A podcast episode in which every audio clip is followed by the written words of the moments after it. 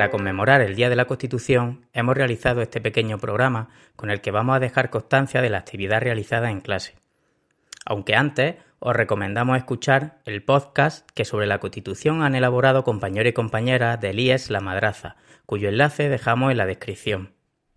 En clase, por pareja, hemos seleccionado algunos de los aspectos que creemos fundamentales de la Constitución, centrándonos en los derechos, y hemos comprobado, tras buscar diferentes noticias, si se está cumpliendo o no, o si tiene más o menos dificultades para respetarse y cumplirse. El resultado lo podéis escuchar a continuación. El título 1 de la Constitución Española de los Derechos y Deberes Fundamentales nosotros hemos trabajado el artículo 10, el punto 2, las normas relativas a los derechos fundamentales y a las libertades que la Constitución reconoce se interpretarán de conformidad con la Declaración Universal de Derechos Humanos y los tratados y acuerdos internacionales sobre las mismas materias ratificados por España. Toda, toda persona tiene todos los derechos y libertades proclamados en esta declaración sin distinción alguna de raza, color, sexo, idioma, religión, opinión política o de cualquier otra índole, origen nacional o social, posición e económica, nacimiento o cualquier otra condición. A diario comprobamos que no se está cumpliendo esta libertad porque leemos y vemos noticias en las que se está agrediendo por ser o tener una raza, un color, un idioma, diversidad sexual o, o religión diferente. Después de investigar sobre esto, esto creo que se tiene que cumplir la libertad de las personas.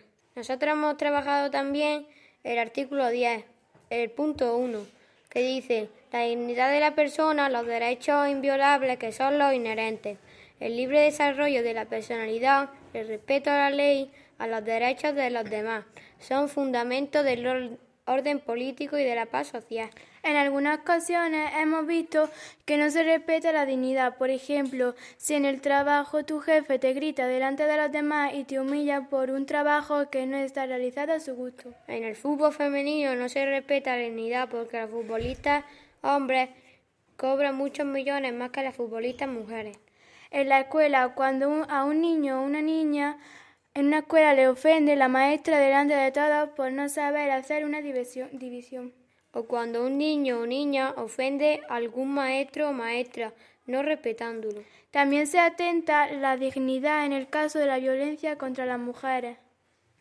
Hemos buscado un texto en una página web que lo define muy bien y dice La violencia contra las mujeres no solo constituye una violación de los derechos humanos, sino que es una ofensa a la dignidad humana y una manifestación de la relación de poder históricamente desiguales entre mujeres y hombres. Que trasciende todos los sectores de la sociedad independientemente de su clase, raza, nivel de ingresos, cultura, educación, edad o religión, y afecta negativamente sus propias bases. Nosotros pensamos que es urgente que se respete la dignidad de todas las personas. Artículo 43. Salud. 1. Se reconoce el derecho a la protección de la salud. 2. Compete a los poderes públicos organizar y tutelar la salud pública a través de medidas preventivas y de las prestaciones y servicios necesarios. La ley establecerá los derechos y deberes de todos al respecto. 3. Los poderes públicos fomentarán la educación sanitaria, la educación física y el deporte. Asimismo, facilitarán la, adecuada utilización del ocio. El Estado español protegerá la salud de todos los españoles, ya que es un derecho sagrado de todo ser humano. Creemos que no se está cumpliendo en algunos casos. Listas de espera. Hay cientos de miles de personas que están en listas de espera para poder ser atendidas en la sanidad. En algunos casos deben esperar hasta un año o más. Recursos. La sanidad pública en España está, está inmersa en un caos monumental de recursos humanos, falta de personal en hospitales y centros de la salud. En algunos, en algunos momentos hay medicamentos que escasean en las farmacias de España y nos encontramos frente a un problema de salud pública. Como vemos, son problemas muy graves y pensamos que las cosas no marchan bien.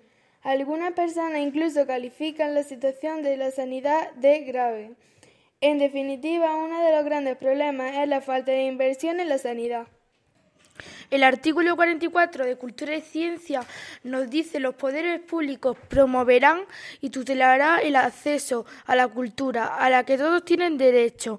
Los poderes públicos promoverán la ciencia y la investigación la científica y técnica en beneficio del interés general. En cuanto a la, cultura, vemos que los problemas existen fundamentalmente. El IVA cultural eh, de España asciende al 10% desde que se aprobó la Ley de Presupuestos Generales del Estado de 2018 y puede ser una de las causas por las, por las que a cultura no puede llegar a todo el mundo. Si bajará el IVA, debería bajar el precio de las actividades culturales. Respecto a la ciencia y a la investigación, dos causas fundamentales que hacen que no se esté cumpliendo este punto, la falta de financiación para la investigación y la ciencia y la marcha de muchos científicos españoles al extranjero. Derecho a la libertad de pensamiento. Artículo 20. Se reconocen y protegen los derechos a expresar y difundir libremente los pensamientos, ideas y opiniones mediante la palabra, el escrito o cualquier otro medio de reproducción. A la producción y creación literaria, artística, científica y técnica. O a la libertad de cátedra. O comunicar, recibir libremente información veraz por cualquier medio de difusión.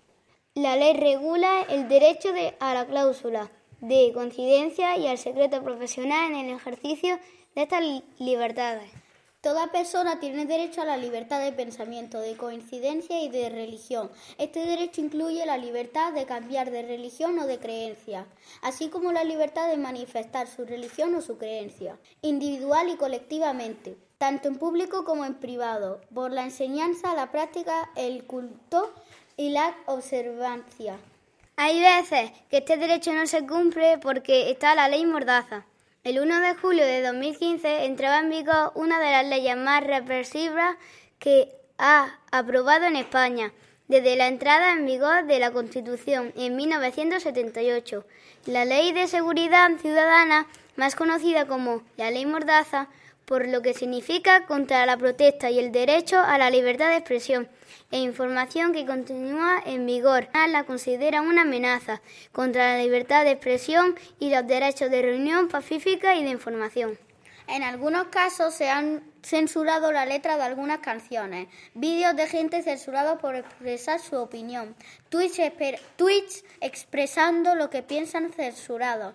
Queremos que esta ley se elimine para poder ser libres como debe de ser, que no nos pueden censurar nuestros pensamientos.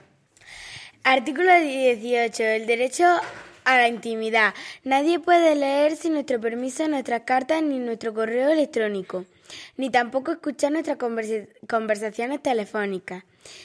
Se garantiza el derecho al honor, a la intimidad personal y, y familiar de los ciudadanos o el pleno ejercicio de sus derechos y la propia imagen.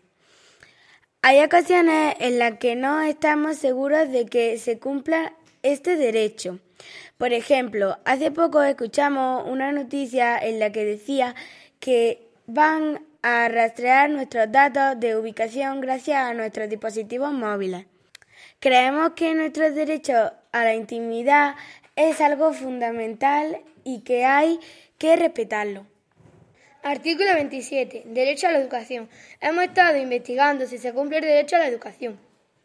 Hemos encontrado noticias con las que comprobamos que no se cumplen en algunos puntos como por ejemplo atención a la diversidad, falta de recursos y de profesorado, comedores escolares.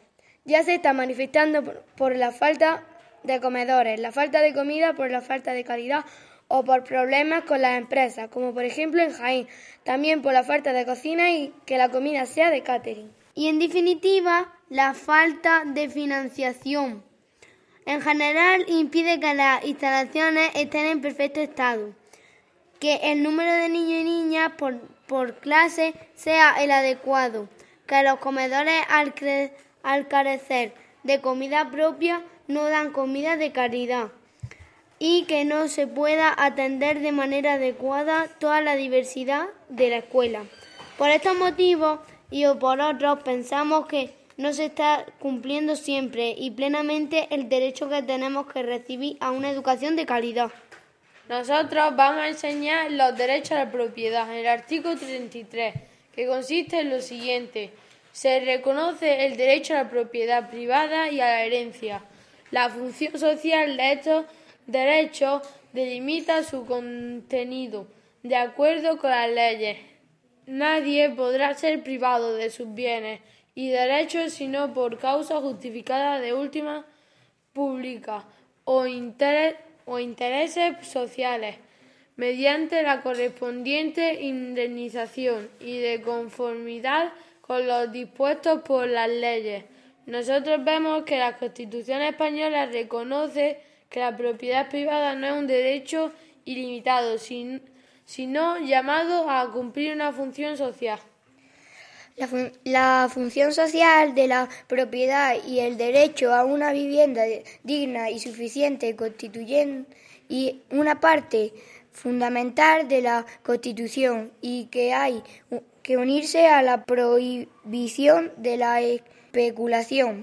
Algunos problemas que hemos encontrado en el cumplimiento de este artículo son la desahucio, la ocupación, la compraventa de viviendas a precios muy bajos para venderlas más caras, la especulación, otros de los problemas relacionados con la vivienda, que existen muchas personas que no tienen casa y viven en la calle.